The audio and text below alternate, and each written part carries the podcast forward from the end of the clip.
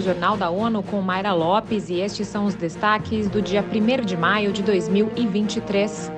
ONU e parceiros pedem a generais do Sudão que estendam cessar-fogo por mais 72 horas.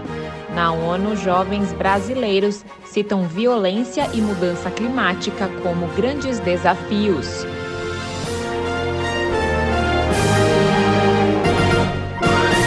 As Nações Unidas, a União Africana e a Autoridade Intergovernamental sobre Desenvolvimento renovaram seu apelo para um novo cessar-fogo no Sudão.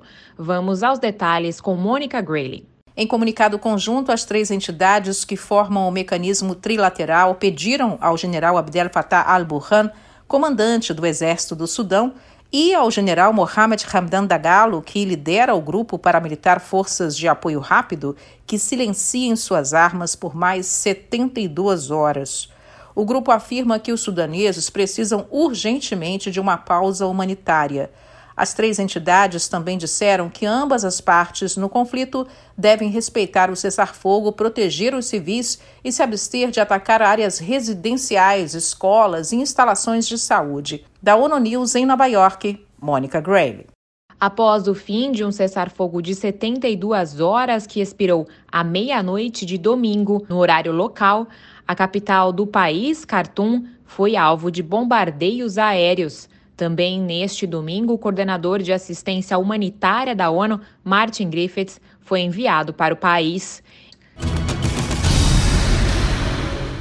A Comissão Econômica da ONU para a Europa elogiou a Guiné-Bissau pela adesão ao Acordo sobre o Ambiente e Direitos Humanos. Os detalhes com a Matijane Candé.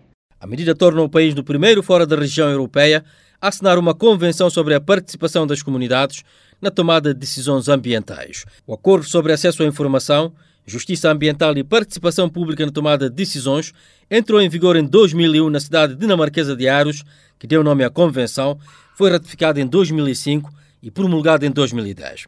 O depósito dos instrumentos de adesão ocorreu a 4 de abril e entra em vigor em 90 dias. De Bissau, Amatijane Kandé, para a ONU News. A Guiné-Bissau quer aproveitar a convenção para lutar contra as alterações climáticas, promover a biodiversidade, proteger e conservar o meio ambiente, permitir a participação pública na tomada de decisões e o acesso das pessoas à justiça em caso de violação dos seus direitos ambientais. No fechamento do maior Fórum da Juventude do Conselho Econômico e Social das Nações Unidas, representantes e funcionários de alto nível do governo e da ONU enfatizaram o papel vital dos jovens na política e na tomada de decisões. Na última semana, os participantes destacaram a necessidade de mais envolvimento da juventude em questões intergovernamentais, particularmente a próxima cúpula sobre os Objetivos de Desenvolvimento Sustentável. A ONU News conversou com o secretário nacional da Juventude na Secretaria-Geral da Presidência da República do Brasil, Ronald Santos. Ele afirmou que o país está em um processo de construção de políticas públicas para atingir as metas globais.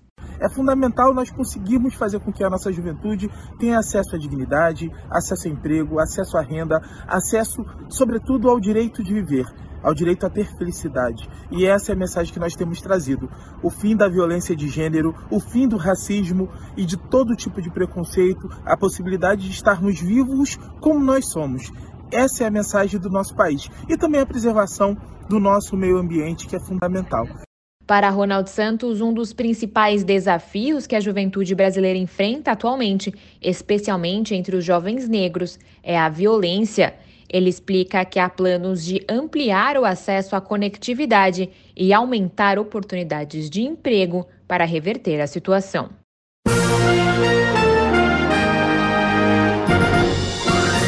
Esse foi o Jornal da ONU. Confira mais detalhes sobre essas e outras notícias no site da ONU News Português e nas nossas redes sociais. Para nos seguir no Twitter, acesse arroba ONU News.